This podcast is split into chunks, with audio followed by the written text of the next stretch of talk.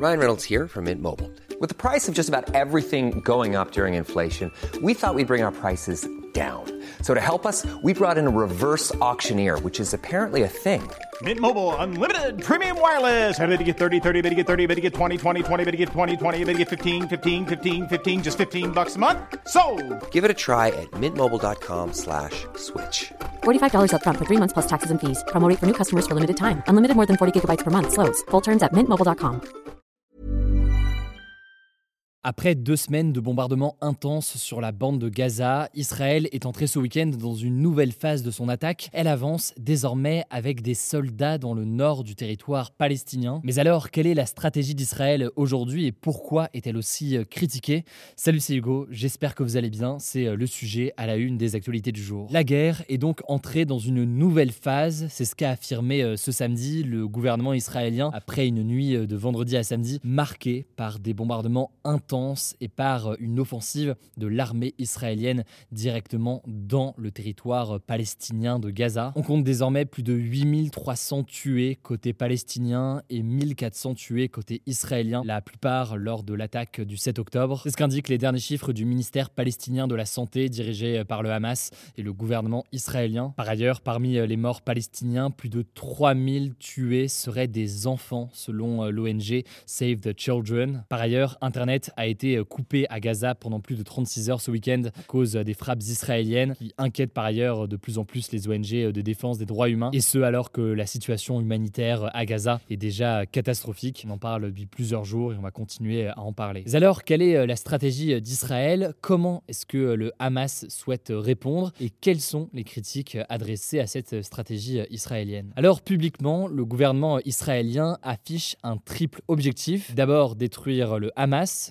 c'est le terme qui est utilisé, le Hamas étant à l'origine du massacre du 7 octobre en Israël et étant au pouvoir à Gaza. Deuxième objectif affiché publiquement, protéger ses frontières. Et enfin, troisième objectif, libérer les otages israéliens et étrangers qui sont retenus par le Hamas ou par d'autres groupes alliés. Il serait environ plus de 200 encore aujourd'hui. Alors on va voir comment le Hamas tente de répondre, mais voici en quoi a consisté la politique israélienne pour le moment. Première chose, on en a parlé évidemment ces derniers jours, des bombardements intensifs ont été effectués et l'objectif affiché publiquement par l'armée israélienne était d'éliminer des infrastructures du Hamas situées en surface. L'armée israélienne a aussi indiqué avoir frappé 150 cibles souterraines dans le nord de la bande de Gaza. Israël pense en effet que le Hamas dirige et organise ses opérations depuis un gigantesque réseau de tunnels souterrains. Elle accuse par ailleurs le Hamas d'abriter ses QG dans des sous-sols des hôpitaux de Gaza. Ces bombardements se sont intensifiés ces derniers jours, entraînant des milliers de personnes tuées. Ensuite, il y a donc une deuxième phase qui est déclarée publiquement par l'armée israélienne, c'est l'idée de réunir des informations sur le terrain, directement donc au sol, via les premières entrées et des premiers combats au cœur de Gaza, et ce, en vue d'une troisième phase, une incursion massive. Selon Kobe Michael, qui est chercheur à l'Institut national pour les études stratégiques et qui est interrogé par Le Figaro dans un article que je vous mets en description, l'armée israélienne est en train de créer des nouveaux corridors pour éviter les routes existantes, les routes en effet potentiellement piégées, et donc pour tenter de permettre à ses troupes de pénétrer dans Gaza. En tout cas, l'armée israélienne a ordonné aux habitants du nord de Gaza de fuir vers le sud et elle considère désormais la ville de Gaza, donc la ville située au nord de la bande de Gaza, comme un champ de bataille. Le problème, c'est que le sud de la bande de Gaza, lui aussi, a été visé par des bombardements ces derniers jours. De son côté, le Hamas a annoncé ce dimanche soir de violents combats avec des armes automatiques et anti-chars, toujours donc dans le nord de Gaza pour le moment. Ça, c'est donc pour l'organisation de l'armée israélienne, mais alors qu'en est-il de celle du Hamas? Eh bien, la branche militaire du Hamas a affirmé ce samedi qu'elle était prête à relâcher les otages qu'elle avait enlevés en Israël, donc près de 230 personnes israéliennes et étrangères, en échange de la libération de tous les Palestiniens emprisonnés en Israël. Ces prisonniers seraient environ 10 000. C'est des dirigeants et membres du Hamas ainsi que des dirigeants du djihad islamique palestinien, qui est un autre mouvement. Il y a aussi des parlementaires, des journalistes ou encore des enseignants. À noter que le Hamas estime qu'environ 50 otages ont été tués dans les bombardements israéliens à Gaza. C'est cependant un nombre, une affirmation qui est dure à vérifier aujourd'hui. En tout cas, là-dessus, Israël a déjà déclaré qu'elle ne comptait pas lui faire confiance sur la libération des otages. Alors cette stratégie militaire menée par Israël fait beaucoup débat au sein des différents gouvernements du monde entier, et ce pour deux raisons. D'abord, première raison, cette opération militaire, elle est vivement dénoncée par des ONG de défense des droits de l'homme ainsi que par l'Organisation des Nations Unies. En effet, le siège total imposé par Israël, coupant l'alimentation en eau, en électricité ou encore en gaz, est illégal au regard du droit international. Par ailleurs, je le disais, les bombardements massifs ces derniers jours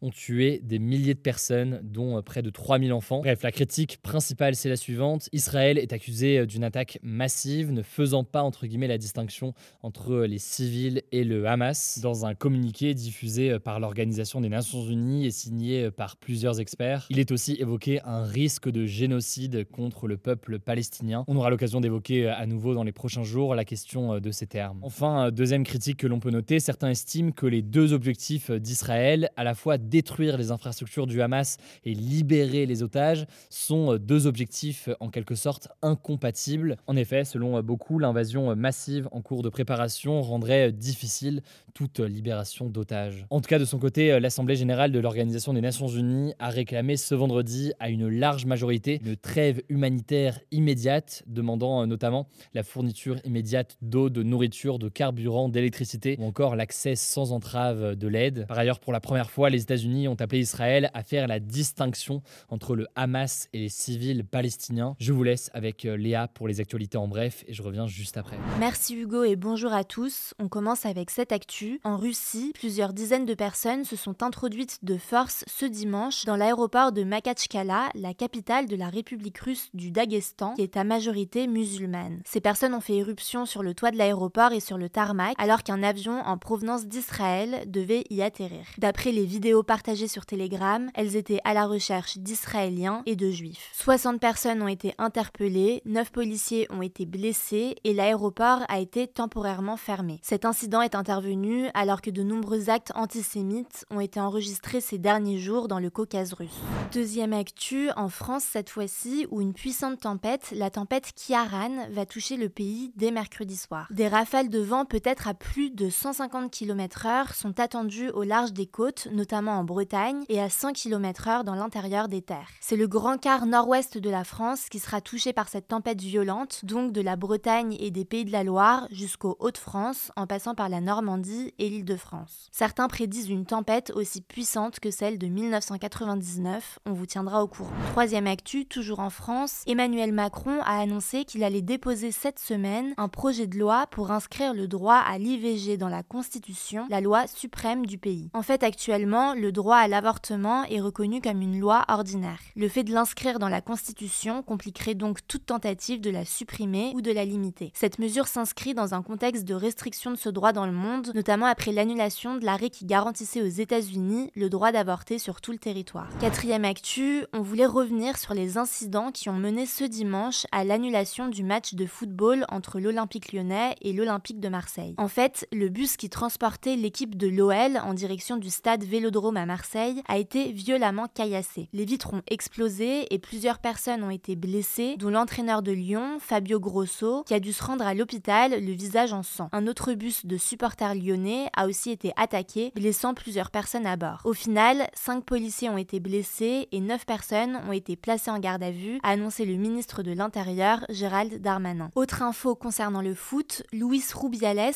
l'ancien président de la Fédération de football espagnole, a été suspendu par la FIFA de toute activité liée au foot au niveau national et international pendant 3 ans. Il avait démissionné le mois dernier après avoir été accusé d'avoir embrassé de force la joueuse espagnole Jennifer Hermoso lors de la victoire de l'Espagne à la Coupe du Monde féminine le 20 août. Cinquième actu, plus de 70 associations, dont l'ONG Médecins du Monde, alertent sur le risque de nettoyage social des rues de Paris d'ici les Jeux Olympiques de 2024. Les associations craignent le fait que l'organisation des JO entraîne entre autres au délogement des personnes sans abri et à la réduction des places d'hébergement d'urgence. Selon Paul Allozy, le porte-parole de Médecins du Monde pour la région parisienne interrogé par l'AFP, je cite, on parle de centaines, voire de milliers de personnes dont on détruit les lieux de vie informels. Ces associations demandent donc à intégrer les comités de pilotage des JO afin d'apporter leurs compétences sur le terrain. Sixième actu, en Iran, Armita Garawand, 16 ans, qui était tombée dans le coma début octobre dans le métro de Téhéran, la capitale du pays, est décédée ce samedi selon un média local. Selon des ONG, l'adolescente avait été grièvement blessée par la police des mœurs qui est chargée de faire appliquer l'obligation pour les femmes de porter le voile en public en Iran. D'après un témoin interrogé par le média britannique The Guardian, Armita ne portait pas son foulard au moment des faits. Mais les autorités démentent ces informations, estimant qu'elle aurait eu une chute de tension avant de s'effondrer dans le métro. Alors cette affaire, elle intervient un peu plus d'un an après le décès de Massa Amini, une jeune kurde de 22 ans qui avait été arrêtée par la police des mœurs car elle ne portait pas son voile correctement avant de décéder trois jours plus tard.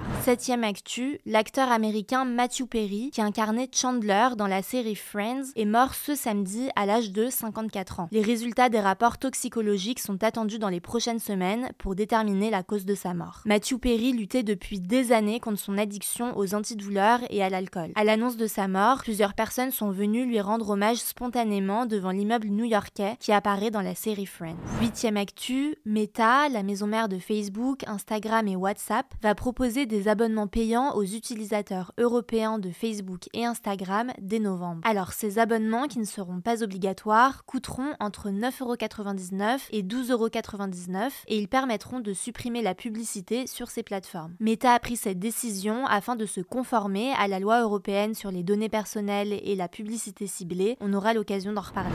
Actu, pour la première fois, des embryons de souris ont été cultivés dans l'espace à bord de la station spatiale internationale et ils se sont développés normalement selon une étude publiée dans la revue iScience. Ces recherches sur la reproduction des mammifères dans l'espace sont cruciales pour les futures missions d'exploration du système solaire. Elles indiquent qu'il pourrait être possible pour l'homme de se reproduire dans l'espace selon les scientifiques. Voilà, c'est la fin de ce résumé de l'actualité du jour. Évidemment, pensez à vous abonner pour ne pas rater le suivant, quelle que soit d'ailleurs l'application que vous utilisez euh, pour m'écouter. Rendez-vous aussi sur YouTube ou encore sur Instagram pour d'autres contenus d'actualité exclusifs. Vous le savez, le nom des comptes, c'est Hugo Décrypte. Écoutez, je crois que j'ai tout dit. Prenez soin de vous et on se dit à très vite.